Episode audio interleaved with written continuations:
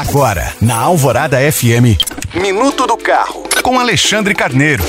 Oferecimento: comprando HB20 na Autoville ganhe 4 mil reais no Pix só aqui na Autoville. Consulte condições. Mais uma empresa de origem chinesa vai desembarcar no Brasil com uma gama de carros híbridos e elétricos. É a Omoda Jaeco, que confirmou o início das operações no país para meados de 2024. Essa marca integra a multinacional Cherry, mas deverá iniciar as operações locais sem a participação do grupo Caoa, que desde 2017 vem sendo um parceiro regional. O primeiro modelo a ser vendido no mercado local será o Omoda 5, um SUV com carroceria do tipo coupé, porte de Jeep Compass e sistema de propulsão do tipo híbrido leve.